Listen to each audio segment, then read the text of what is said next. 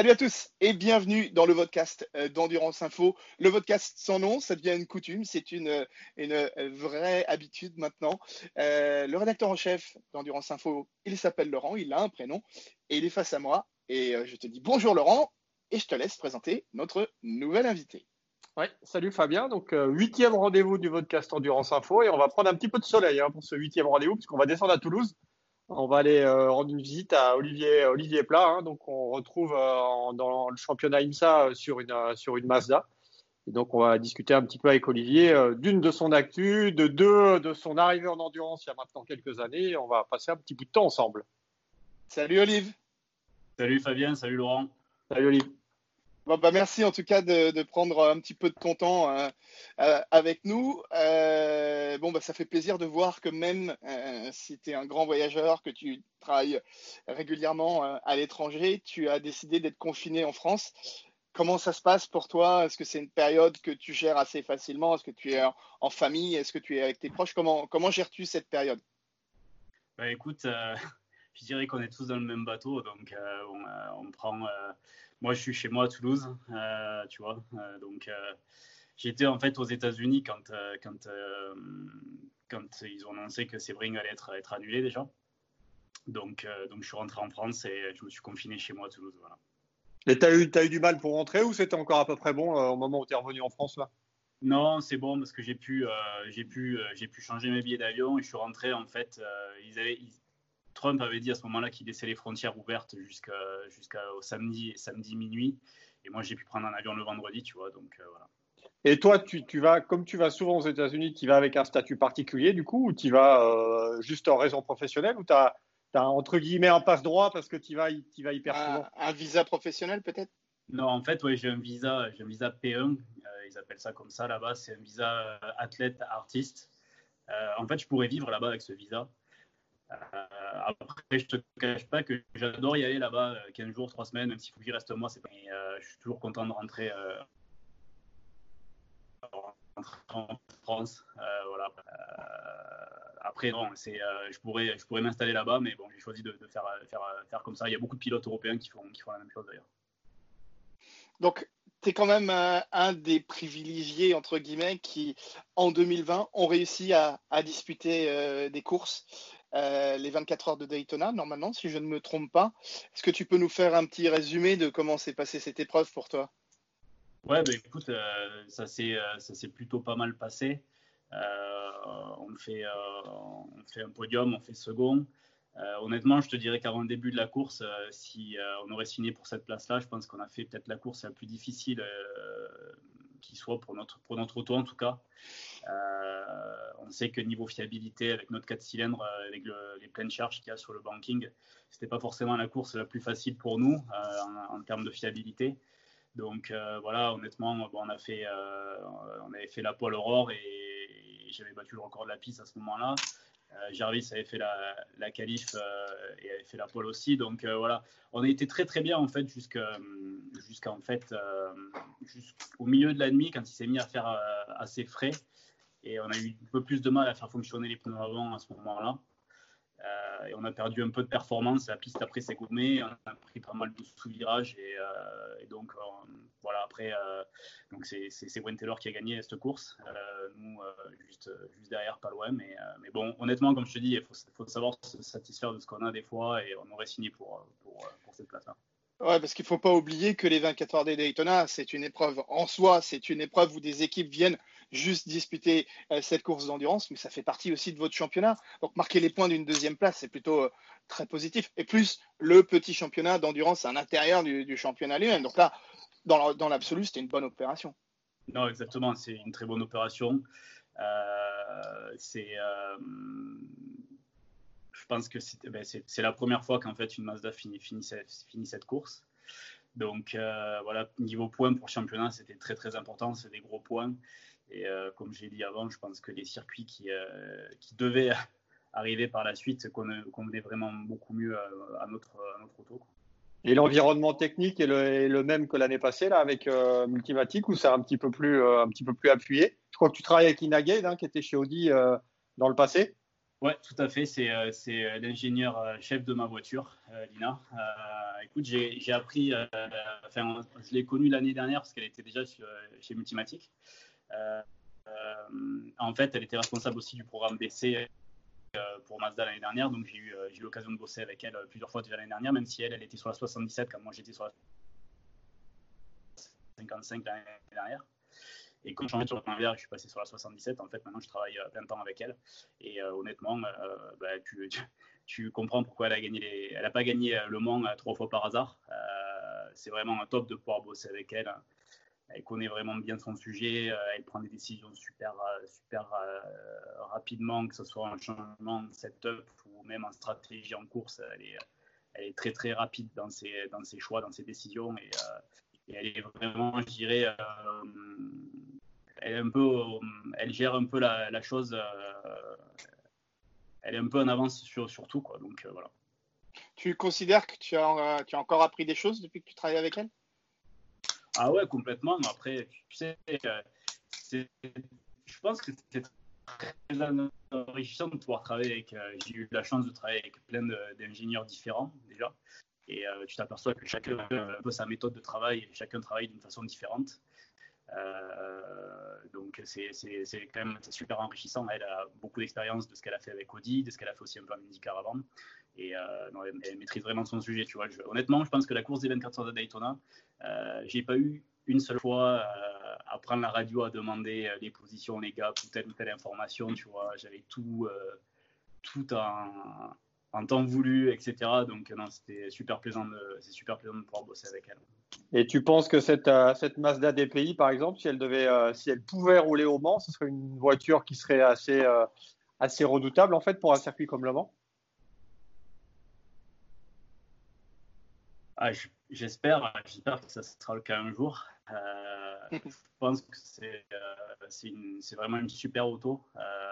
c'est honnêtement, en tout cas, niveau châssis, l'aéro, tout convenu, c'est peut-être la meilleure, euh, la meilleure, le meilleur proto à laquelle j'ai roulé euh, jusqu'à présent. Et là, c'est full multimatique maintenant, hein, c'est ça, hein, en termes de technique. Ouais, voilà, il y a eu petites, des petites histoires pendant l'hiver où, euh, où ça devait être multimatique qui devait prendre hiver. contractuellement, il y a eu un petit souci et Yost a continué de course de, de plus. Et c'était censé, après Sebring, euh, c'était censé euh, être repris par, par Multimatic. D'ailleurs, c'est maintenant repris par Multimatic à plein temps. On attend juste de pouvoir, euh, de pouvoir rouler. Est-ce que cette voiture a beaucoup évolué depuis l'année dernière? Quel, est son potentiel de, progression? Alors, je te dirais que pas forcément depuis l'année dernière. elle a beaucoup évolué pendant l'hiver 2000 entre 2017 et 2018, savoir que cette voiture est faite à la base euh, par Riley, euh, avant que Multimatic reprenne le projet entièrement et refasse quasiment tout dessus. Euh, après, nous, cet hiver, on a beaucoup roulé en fiabilité pour fiabiliser le moteur avec, avec AER. Donc, on a fait beaucoup, beaucoup de tests en novembre, décembre, beaucoup de tests d'endurance.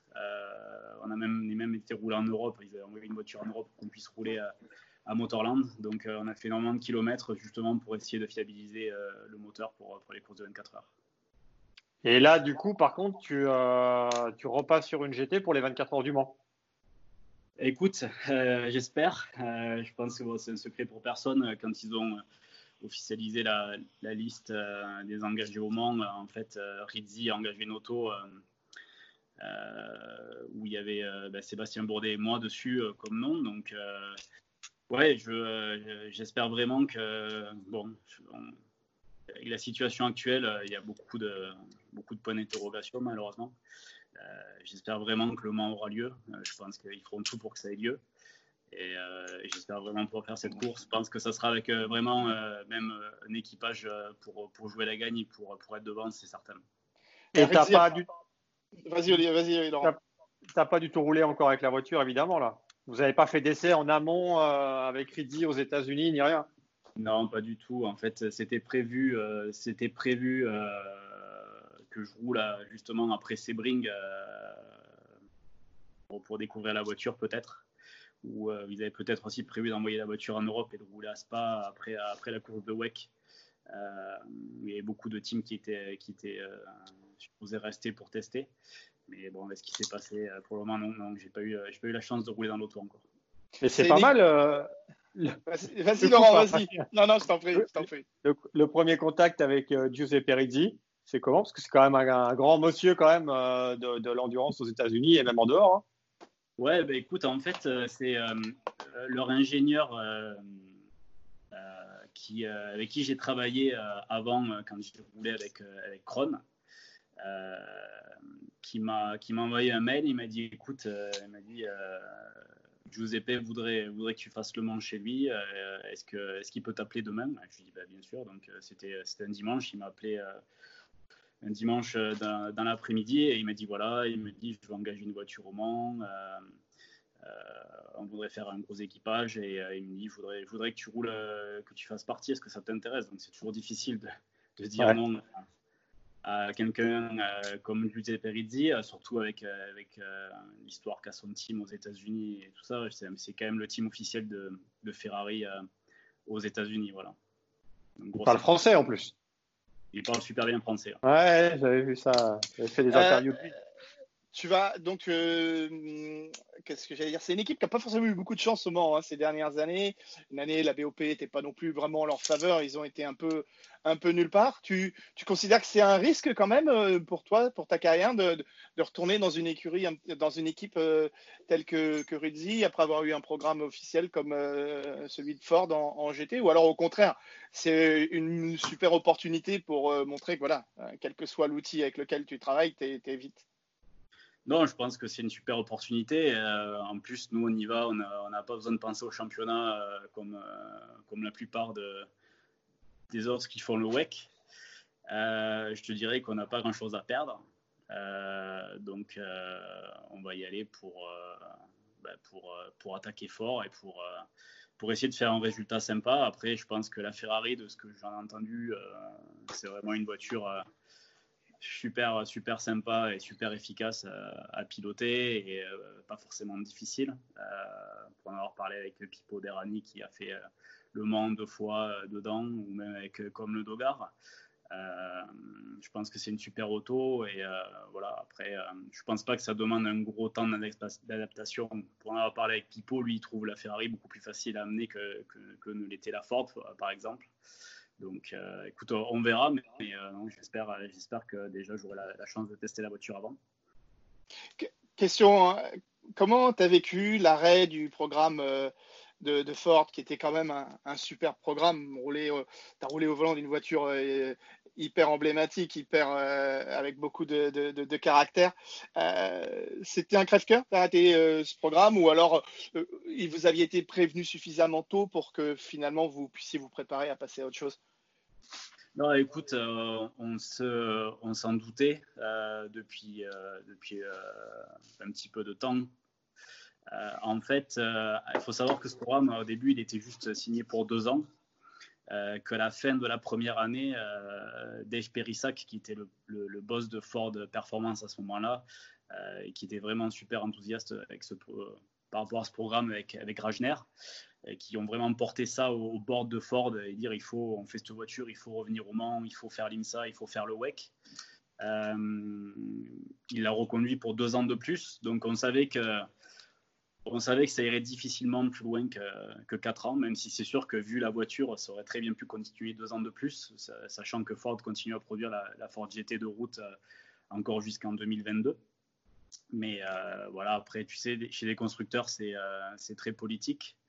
Euh, ils avaient des intérêts ailleurs et euh, voilà, aussi le, boss de Ford Motorsport entre temps a, changé et euh, voilà, Perissac a été, été nommé à une autre position. c'est Mark Rushbrook qui l'a remplacé. Donc voilà, non, on, s'y attendait. C'est sûr que c'est dommage. C'était un super programme, c'était une super auto. voilà, après maintenant, moi, j'ai eu la chance, en fait, entre guillemets, ce n'est pas été le cas pour tout le monde, mais euh, en fait, après la, fin de ce programme, Multimatic a souhaité garder deux pilotes sous contrat. Et en fait, moi, je suis sous contrat avec Harry Tignell, euh, avec, avec Multimatic.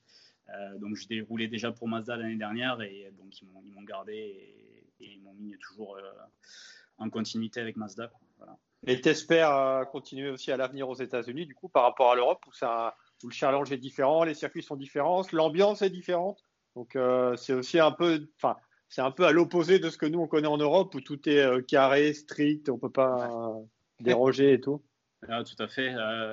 Je me suis, j'ai jamais caché que je prenais énormément de plaisir à rouler, à rouler dans le championnat, dans IMSA aux États-Unis. ça depuis toujours.